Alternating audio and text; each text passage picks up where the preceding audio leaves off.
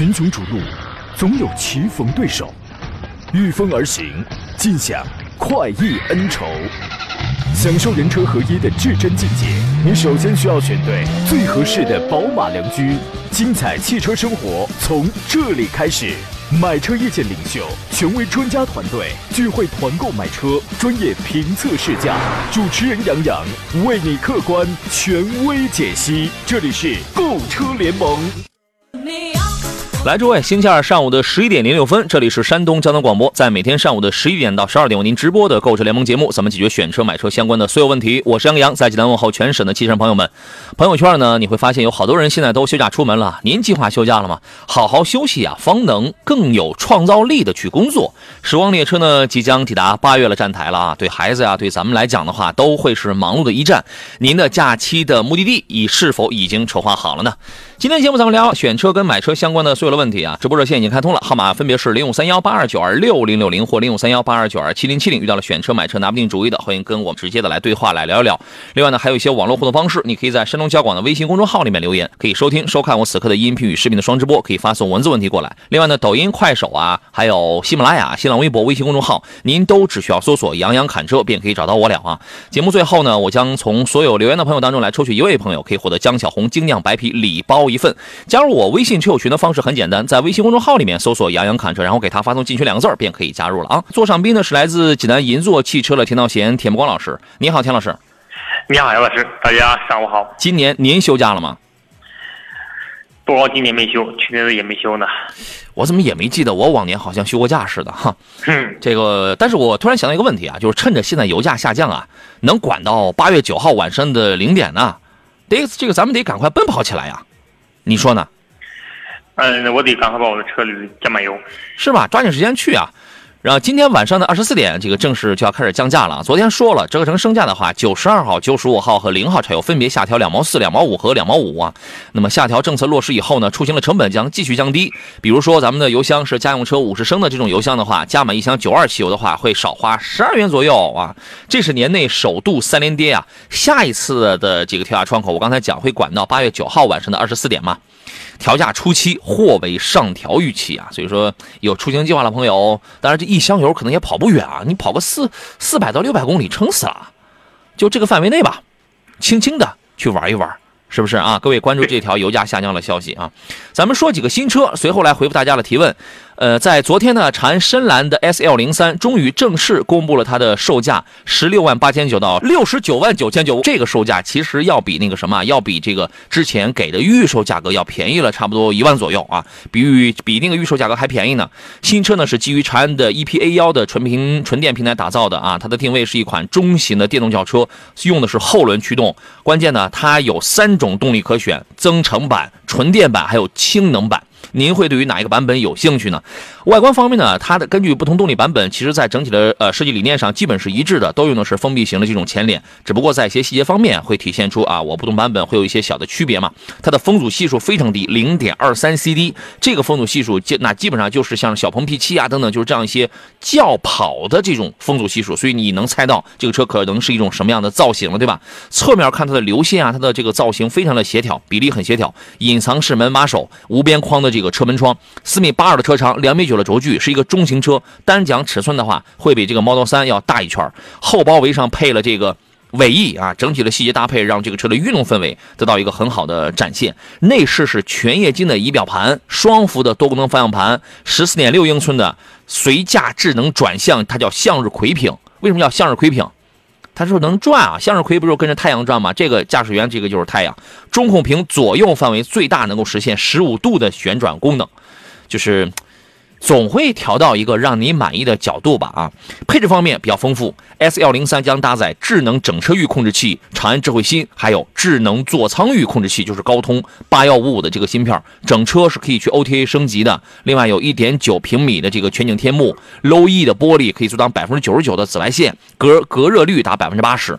然后呢，十四个索尼喇叭，A R 抬头显示，智能语音助手，全座舱的智能情景九种模式，卡片解锁，蓝。牙钥匙、智能感应全部都有，都是年轻人喜欢的。重点要说的是，它这套动力系统，纯电版增程版还有氢能，纯电跟增程呢，主要是应对一般消费者去销售的啊。氢能版主要是对 B 端去进行这个销售一些商务用途的这种领域吧。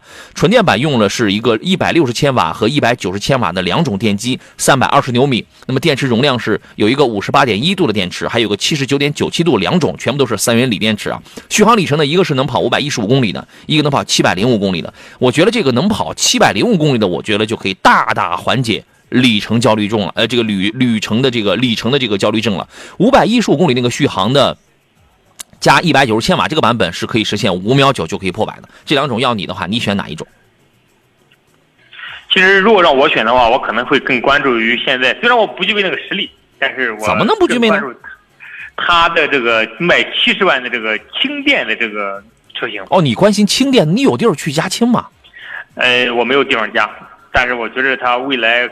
可能会成为一种未来的一种趋势。那肯定，七十万的售价可能现在放到现在可能是很高，但是三两年之后，它会不会落到十六万，就八千九这个价格起步啊？也是未来可期的。目前这个车确实是贵啊，确实是七十万啊，六十七十万的价格，六十九万九千九，那个氢能确实贵，所以人家是。呃，对应的是 business，是这个商务这个领域的啊。作为我们老百姓来讲的话，咱们买的就是，你可以买增程版，也可以买纯电版嘛。纯电版，那你要性能的话，你来那个五五幺五的，呃，五秒九的；你要追求里程的话，你来那个七零五的。七零五的，它现在其实七零五的这个车型的话，二十一万多的价格，还还是很有竞争力的。这个很有竞争力，配置也很高，性能也很棒，对吧？深蓝的 S L 零三，它还有一个增程版。这个就它就可以实现一个短途用电、长途用油。那么这个配置在 CLTC 的工况下，两百公里的纯电续航，纯电我能跑两百，增程我能跑一千二。就是这个，其实短途、长途它完全它都满，它都满足了啊。它用的是一个一点五的阿特金森的一个循环发动机。这个单看这个发动机的话，可能数据不是特别这个充裕，但是增程它就只是用来发电的，几乎也是那种闪充闪放的这种风格。CLTC 工况下，一升油发电三度三。亏电油耗下百公里四点五升油耗，它用的是一个磷酸铁锂电池，增程版的电池容量是一个磷酸铁锂电池。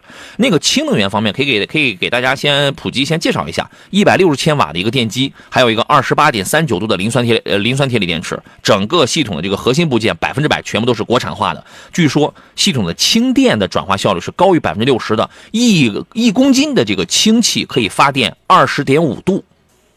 哎，这个你可以算一算，对吧？亏电氢耗是每一百公里是零点六五公斤。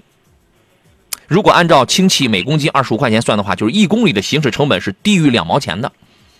啊，那就这样，三分钟就可以充满一罐的氢。综合里程是七百三十公里啊！这个深蓝呢，像接下来会是一个序列，它会是一个子品牌子序列。那么作为 S L 零三，这是这个旗下的首款车型吧？我觉得刚一上市呢，第一是颜值非常的吸引人，第二呢，它给予你三种可选的余地。啊，我觉得这个是比较有吸引力的。那么随着这个车上市之后呢，深蓝品牌六百家的订单中心也将随之开业啊。交付中心跟这个维保中心七月份就开始招募了，八月份这个车就开始交付开业了啊。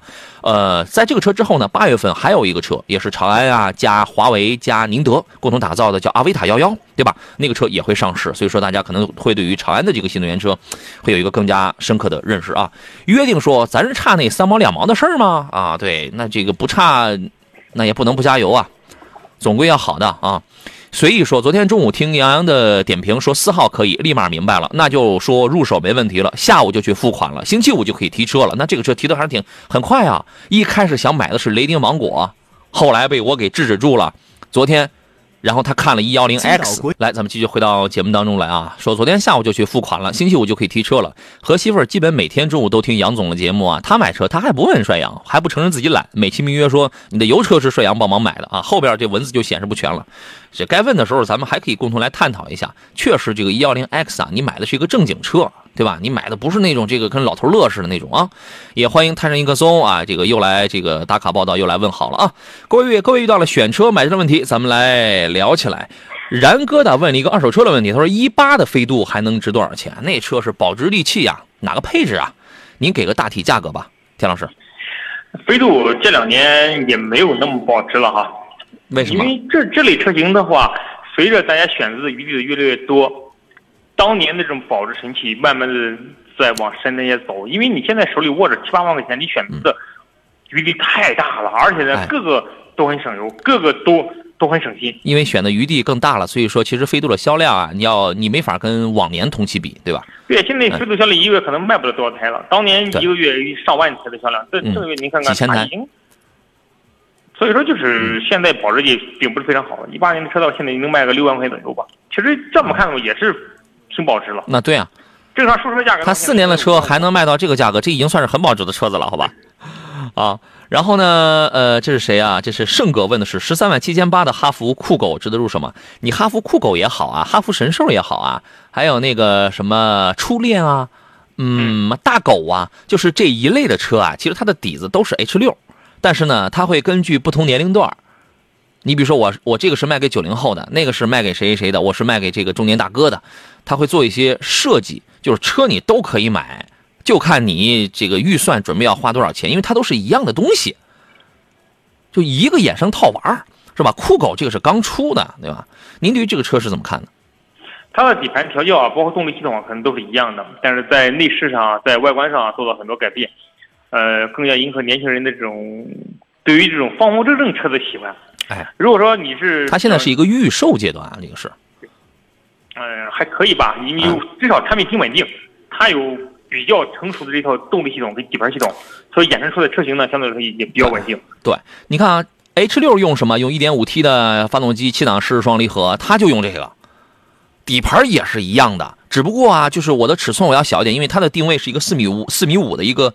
紧凑型 SUV，那在有的人眼里，那我确实我花到十四，我花到十四万了，对吧？我贴了十四万了，我不需要很大个。如果需要很大个的人，他去买合资的三菱欧蓝德去了，他去买那个入门的吉利星越 L 去了。那但是对于年轻朋友来讲，我不需要太大的个，我就需要这种很时尚的这种新车。那这种他是可以买了，但是它的底子就是一台 H 六。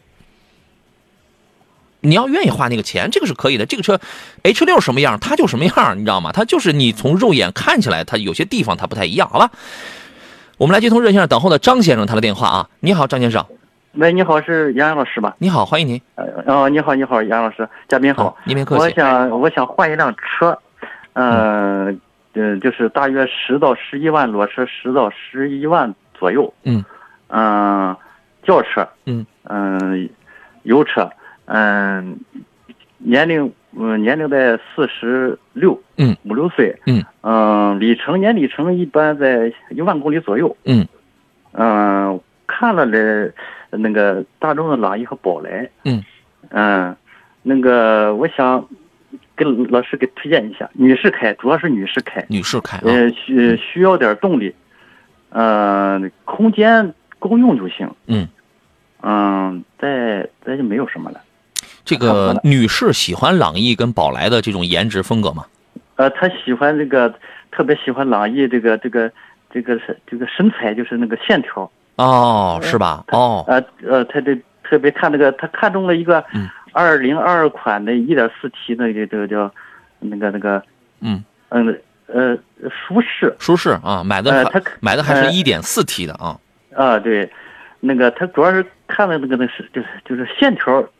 比较嗯喜欢这种线条，明白了啊。一般这个朗逸这个车呢，可能男同志开的要更多一些，女同志可能会奔着什么雷凌啊、轩逸呀、马自达呀什么这样的车的这个线条去，是考虑要一个合资的一个轿车是吧？呃，对。哦，那朗逸这个车是可以买的。平时您那儿堵车严重吗？嗯，堵车还。不怎么严重啊，那就无所谓了。那干式双离合，那就这个无所谓了。我是推荐这台车子的。朗逸跟宝来本是同根生，但我个人觉得啊，朗逸的线条比宝来好，朗逸的舱内做工比宝来好。啊，他俩哪哪都一样，你知道吗？这是我个人意见啊。您听一下田老师的。啊，好。我本身大众出身哈，哎，对这个朗逸和宝来比较了解的。嗯。这两个车就像杨老师的一样，它本身百分之七十左右的东西是一样的。你的动力系统啊，底盘系统啊，它都是完全一样的，但是它唯一的区别就在外观设计上。嗯，朗逸的车型呢，更接近于就是它整个设计呢更迎合消费者对于年轻时尚的这种要求。对，因为它整个车看起来更年轻一些啊，你就感觉它那个线条啊什么，它设计它更舒展。对。所以说，就是如果说女同志开对于这种外观有一定要求的话，又不想买一台太死板的车，嗯，嗯，买朗逸是可以的。朗逸一点四 T 的现在优惠的幅度应该是很大的，现在性价比其实还是挺高的一款车。嗯，唯一刚才我们就提到它那个 DQ 二零零型号的干式双离合的问题嘛。你比如说在堵车的这种情况下，它的低档啊，这个这个低档位的顿挫啊，就是这块还是比较明显。但是呢，如果说你那儿堵车又不是很严重，而且这条你可以通过试驾去体验体验，看自己在不在意，对吧？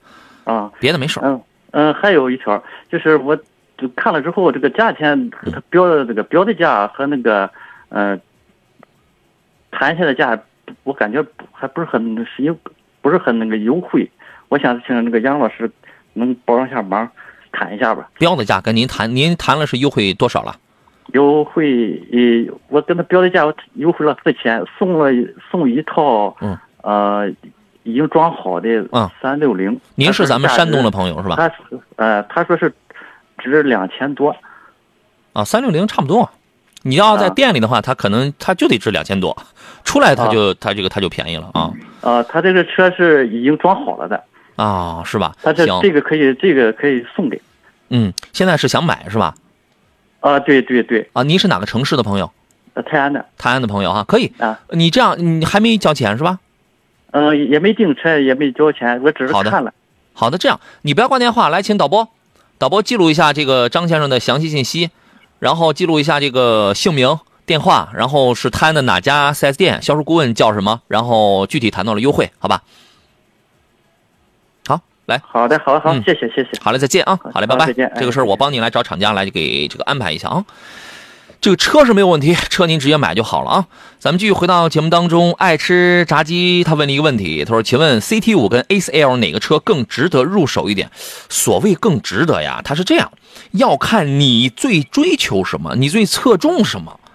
你是更追求操控，还是更追求舒适？你是更追求保值与均衡、舒适性，就各方面它都很均衡，还是说我不在意这个保值，我就玩着爽就够了？你这个叫最值得，他不是说我觉得最值得，是你觉得你最在意哪些方面？就买车一定是这样的，对吧？咱们去这个找大夫，咱们去看病，一定要把这哎我最近怎么怎么样要说清楚，不是说我就来买药，你随便给我开，不是这样，不是那大夫觉得哪个药好，他给你开哪个，你那种大夫他都是昧良心了，他都是对吧？这俩车非常不一样啊！田这个田老师，您认为呢它是 CT 五和什么车？A 四，？A 四，我也不知道他揣多少钱。比如说你你你要揣二十五万，你还是揣三十万，怎么说呢？哈，这两车型真的是不一样。如果说非常不一样。整体感的话，比如论空间来说的话，论整个车的大气程度来说的话，肯定是 CT 五啊。呃，CT 五的后排不一定有优势。但是对，但是因为 CT 五它本身你看到产品定价来看的话，从二十八万多一直到三十四五万，它跟 A 四价格基本上都都是重叠的。嗯但是它的外观设计上，它跟 A 四走了一个错位的这么这么一个竞争，嗯所以说在外观上可能会更时尚、更大气一些。而且呢，它的驱动方式也非常特别，导致就它整个车开起来的整个车开起来感觉会非常好。我觉得比嗯 A 四开起来，至少从提速上来讲的话，应该是要是要强。嗯，但是 A 四吧讲究的什么？讲究的是综合性，是综合是综合性能。均衡比如它的保值。程度啊，它的车的后排空间啊，对，呃，它的就相对来比较全的这种售后服务保障啊，对，包括 BBA 品牌当中你一线就豪华品牌啊，这是它的优势。这个我想送他三句话，我得快说，不然我就忘了，因为我脑子来得快，去的也快啊，转得快，忘得也快。第一呢，第一句话就这俩，如果你的预算就是在二十五万的话，而你很追求操控性，很追求性价比的话，你买 CT 五，为什么？你二十五万。你买到的 A 四，咱先不说你能不能买得到啊，你即便你踮着脚尖能够到，那也是个盖板，对吧，田老师？差不多，对吧？但是你买 CT 五，因为 CT 五便宜啊，你能买到更好的配置。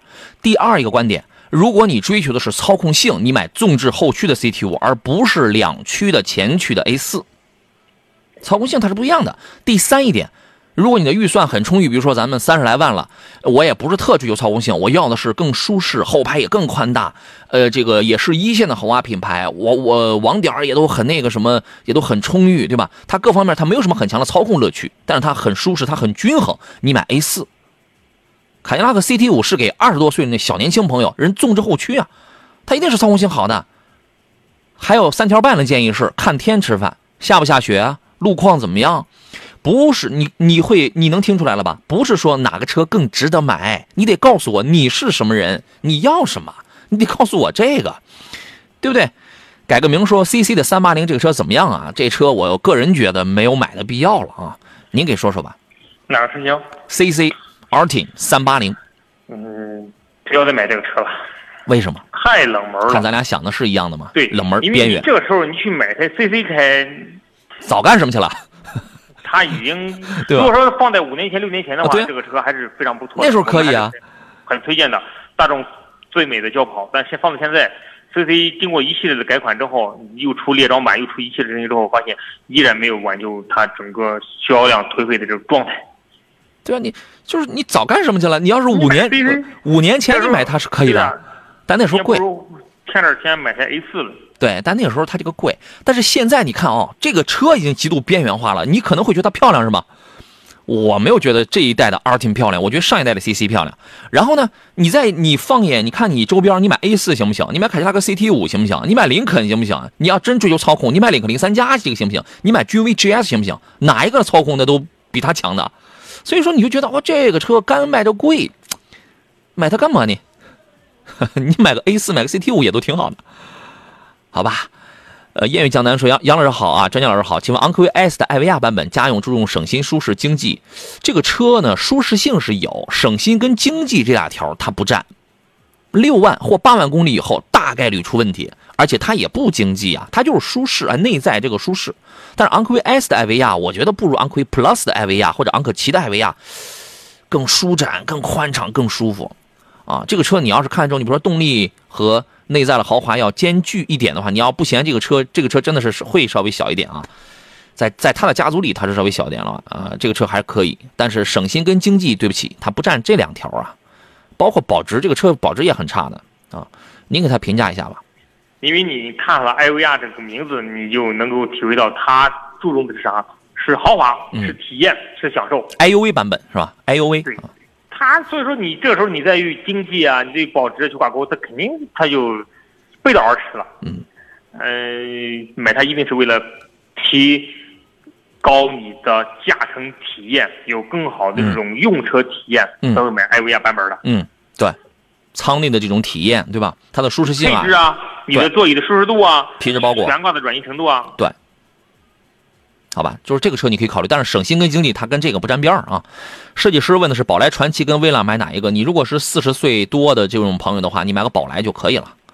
但是你如果是偏年轻，二十多岁、三十来岁的这种朋友的话，买个威朗，买个威朗 Pro 的一点一点五 T，那个车动力更好，更年轻，更好开。你二十二岁，二十二岁你看宝来传奇啊，放弃。放弃啊，去买个那个威朗 Pro 的啊，或者买买买买个威朗 Pro 的 GT 也可以啊。视死如归说杨杨老师，日系车以后是不是越来越不行了？谁说越来越不行了？这个这种话，这种问题没法回答你，你知道吗？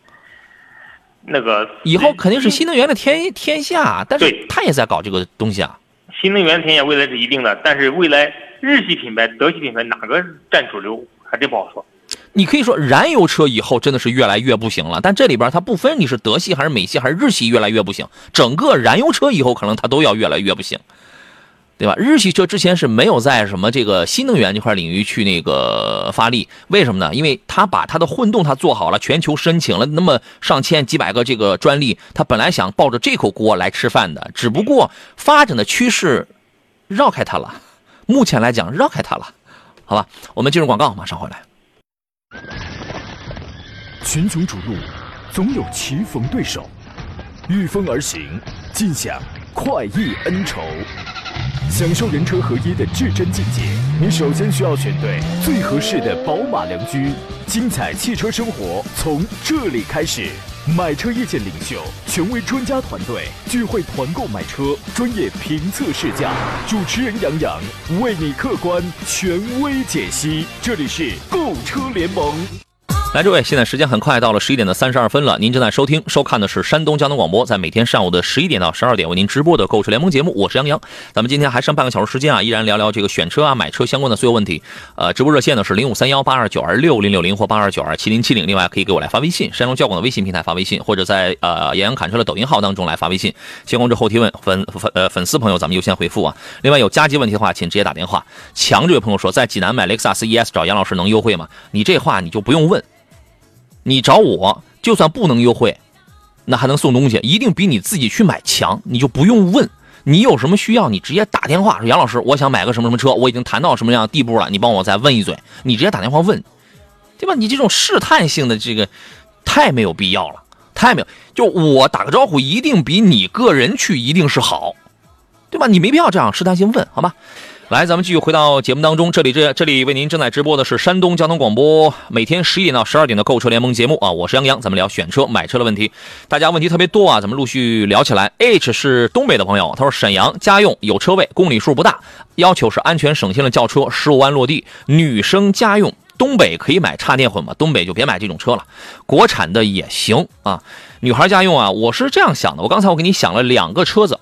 在东北嘛，对吧？一个是一汽大众，你买一汽大众，你东北地区你当地啊，可能会有比较好的政策，而且那个车保有量会特别高，对吧？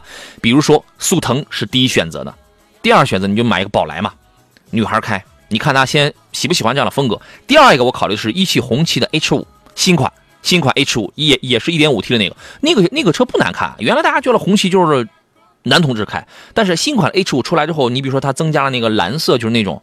也是比较时尚的，而且也有点溜背的，这个是可以的，好吧？我们听一下田老师的建议啊。你好，田老师。哎，你好，老师。这个根据他的这个需求，您刚才听明白了吗？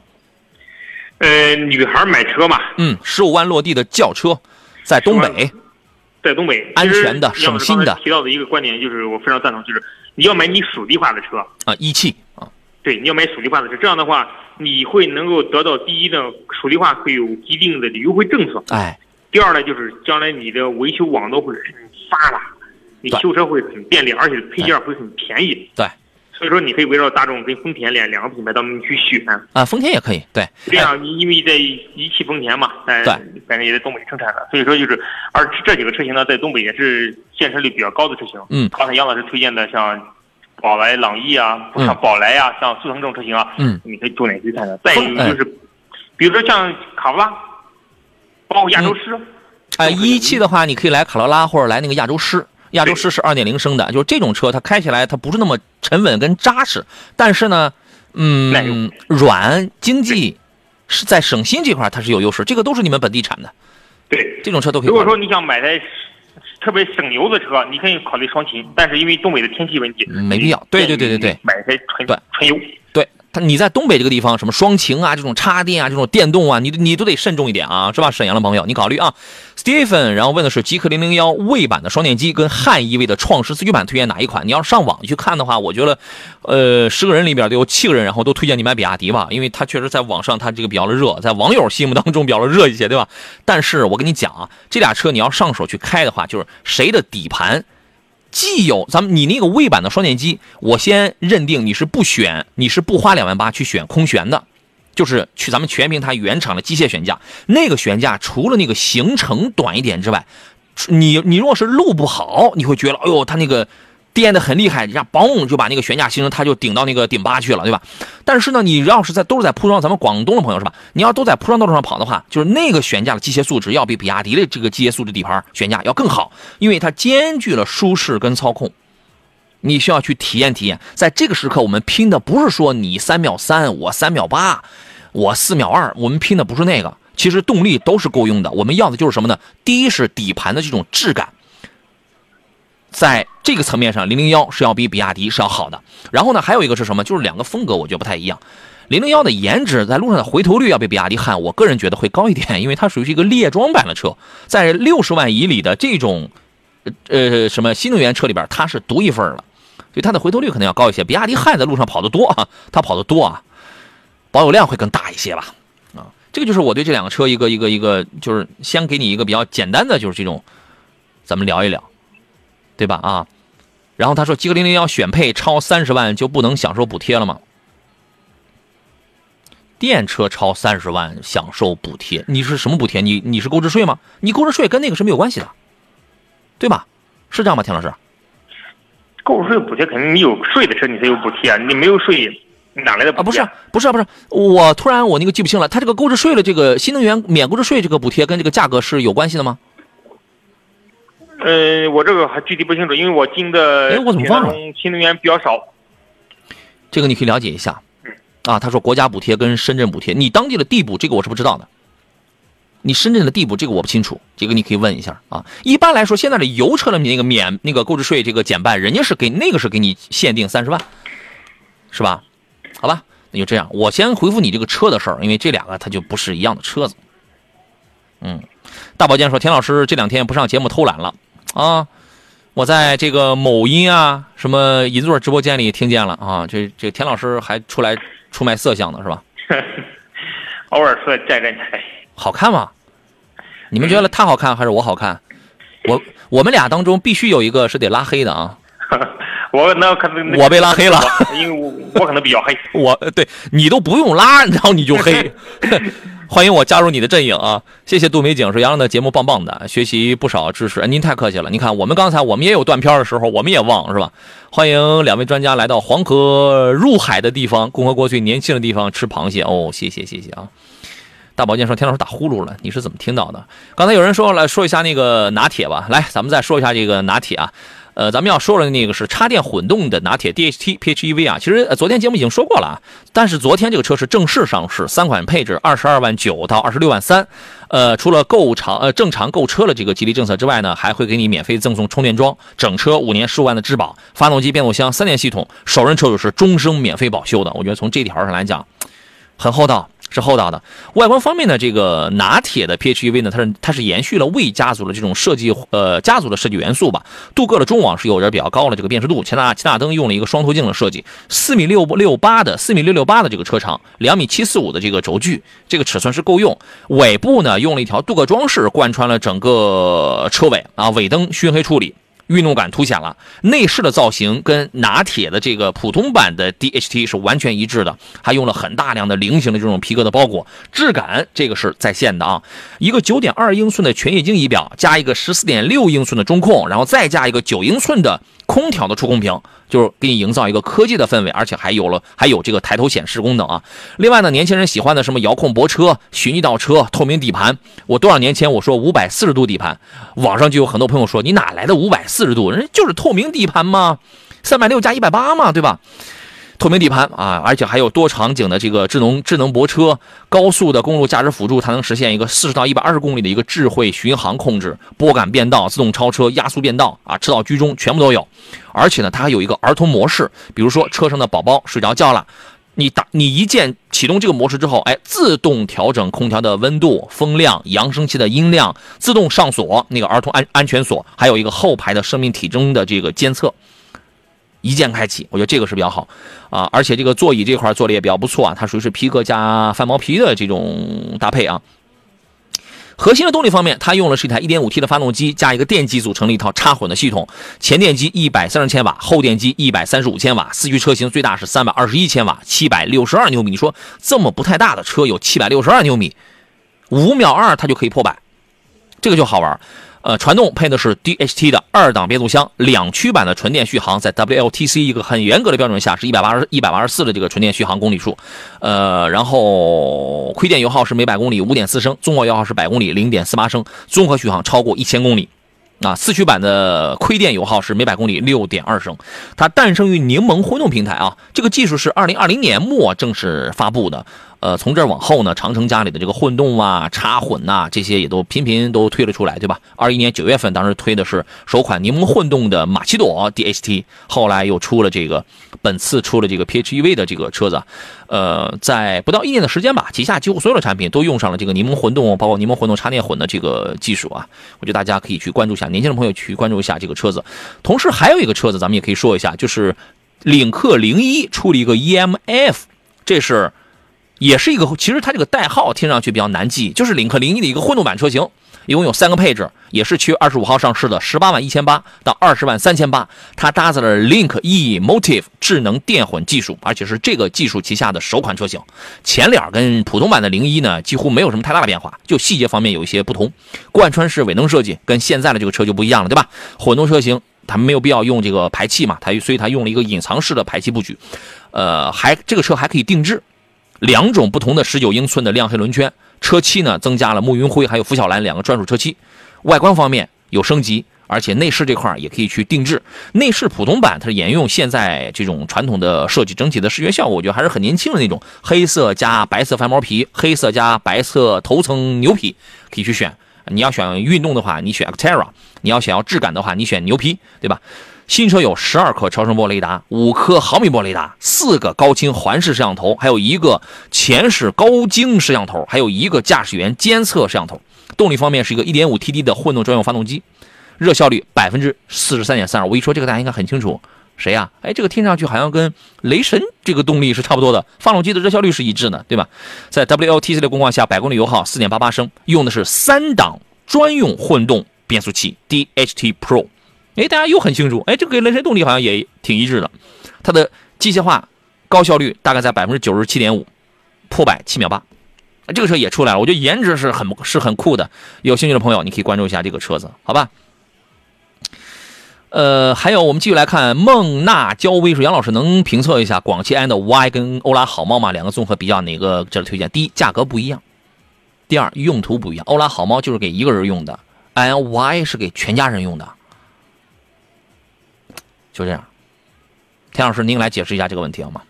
对，从整个车的设计来看的话，i n y 它肯定是照顾整个家庭的出行，因为它本身本身更大，它更实用啊。对，它更实用，它定义的就是一个小型的这种类似小商务车似的这种车型。是的。所以说，就看你啊。再一个，它定位价格也不一样，就是一台女性的代步车。嗯。所以这两个车型很少，你很少能拿着一块去比较。是的。就要看你的需求。如果说你。女性想买一台代步车，你买台欧拉好猫，对你买个猫就可以了。因为虽然它的芯片是二零一六年 Intel 四核芯片，它只要不影响你，没有必要买 i i y 这么大的车型了。对，也不好停，也不好放，而且呢，大车型续航也会短。啊，那个空间实用性是真好。对，但是如果说 你一家出行的话，呃，经常性的一家。一家老小经常因为开这台车，对，那你需要一台大车，那你肯定买 i y 可能会更合适。对，好吧，您自个儿考虑一下，根据预算，根据这个人数啊。还有朋友问说，奇瑞的欧盟达可以买吗？可以买啊，这个车是前两天刚刚上市的，它先期出的是一点六 T，后边也有一点五 T 两个动力，这两个发呃，首先发动机不一样，一点六 T 的那个是一百九十七匹的中国新，那个动力要更好，变速箱也不一样，一点五 T 是 CVT，一点六 T 是七档的湿双离合，这个变速箱其实也要更好。第三一个底盘也不一样，后悬架一点六。T 给你用的更好一些，前麦弗逊，后边是多连杆的独立后悬架，所以我更推荐的会是一点六 T 的车子啊，九万两千九到十二万六千九这么一个售价区间，我个人觉得这个售价区间很厚道，因为这个车呢，它是奇瑞四点零时代的一个产品，它颠覆了奇瑞原来你比如说我们说瑞虎八整个家族系列卖的都是中青年朋友的这种，就是很实用的、很居家那种风格，这个车你一看，哎呦溜背小轿跑，而且是一个掀背。前中网都是菱形的这种设计，无边界的中网，一看就是卖给什么九五后了、九零后了，就是这种朋友的。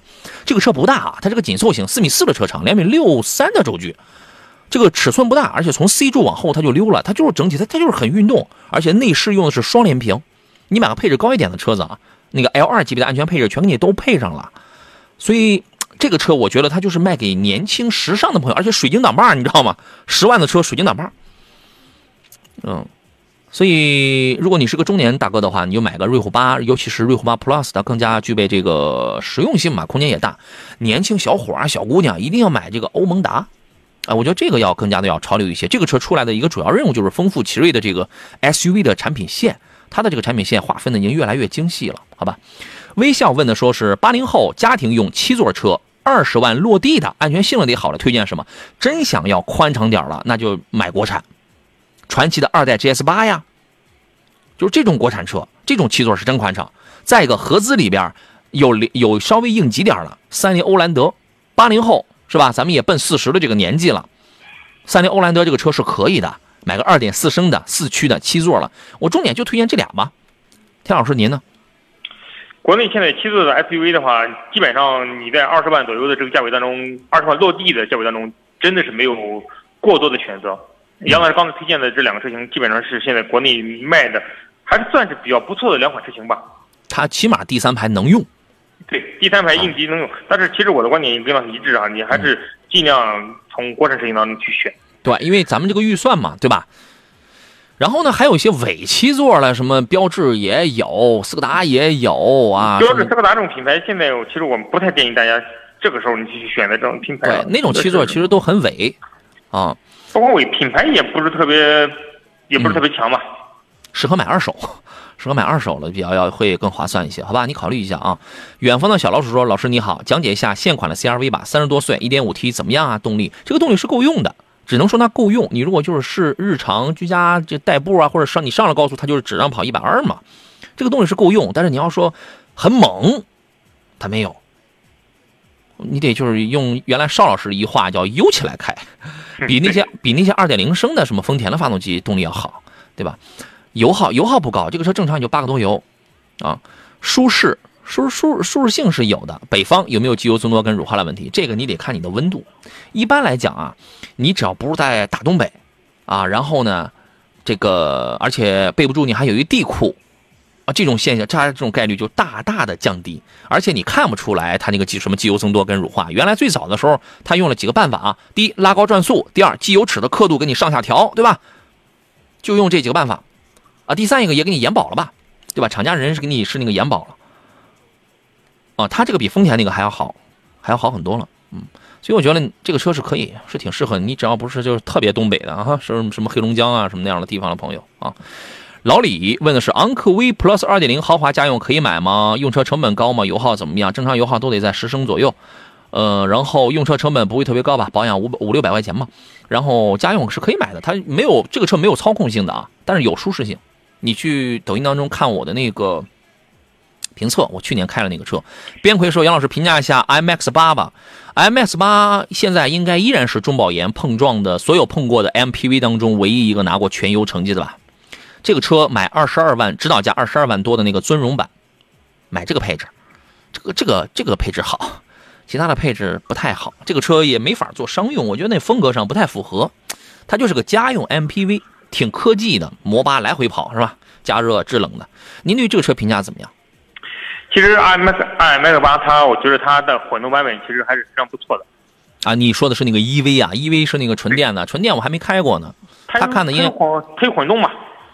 呃，他看的应该是那个燃油的吧？哦，燃油的也可以啊。嗯，燃油的话可能价位稍微低一点，呃，但是空间够用了。基本上现在国内的两款 MPV，它占其中一个，算是销量比较靠前的，也算是真正的这种。MPV 车型，一个它，一个是 GM 八。GM 八呢，因为上市时间要早了好几年。对。然后呢？从外观上来看的话，它可能比这款车型要更加的沉稳一些。啊，对，它大，它偏商务，它那大中网领袖版是横七横七七根杠，我记得。呃，大师版是竖是竖中网嘛？就是在很多买 MPV 的国人的心目当中，喜欢要更大的，觉得更大气。一是。尺寸要更大气是吧？觉得很有排面。二一个他喜欢尺寸要稍微要大一点。买 M 八呢，更多的是做商用的，单位啊，公司啊，做商用的。MX 八呢，其实严格来讲是一个家用，但是呢，从细活处理上，MX 八做的要更智能，要更精细一些。作为一个家用 MPV 的话，这个性价比要更高。其实它的性价比啊，要比那个你比如说同价位的现代的库斯图啊，低配的盖板的那个奥德赛啊，性价比要高。而且它那个呃呃这个这个 2.0T 跟 8AT 的这套动力不会让你觉得有很强的推背感，没有。它为什么给这在这个车上给你用一个爱信 8AT，就是为了平顺，适当的省点油，这个是它的主要目的。这个车开起来还是可以的。是没有问题的，但是请记好，我推荐的配置是二十二万多的那个尊荣版，现在是有优惠的。因为你低于这个价格的话，那配置总是不尽如人意哈。你可以研究一下这个车子。还有朋友问，想买个风行，想买个风行的 MPV M5，问这个车省油吗？这个车不会多费油的，而且风行啊，我跟你讲啊，风行家里现在卖的最好的就是凌志系列，就是凌志的 MPV 呀。凌志我记得在多少年前还有二点零升的呢，对吧？现在主推的你这个 M5 就是一个一点六升的。如果你开习能开习惯手手动波的话，你买个那个五档手动的变速器，那个车就是省油。前段时间他们搞那个节油节油赛，最低的油耗开到了四个多，四点二。而且这个车空间比较大，已经超五米一三的这个车长，它就是一个实用性的 MPV，售价也很便宜，对吧？无论你是拉货呀，还是拉人啊，它因为它是三排座，它那三排座那个第二排还能三百六十度，还可以旋转，你后排你后边两排人可以就可以打个麻将，是吧？第二排是可以连排，也可以独立，它是比较灵活的。三百六十度你旋转一下，你后边就是你在前面负责开车，你后边家人你就可以这个打个麻将了，对吧？它就是一个生产跟生活工具吧。你说你在这个价位，你还想去买个空间尺寸将近五米二的这种 MPV 的话，选择余地本身它就比较少。田老师对于这个车看好吗？其实这个车就是它兼具了两个特点：第一拉货，第二拉人。哎，两个都都具备。你拉人的时候，它也具备一定的舒适性；你拉货的时候呢，它后排空间也特别大。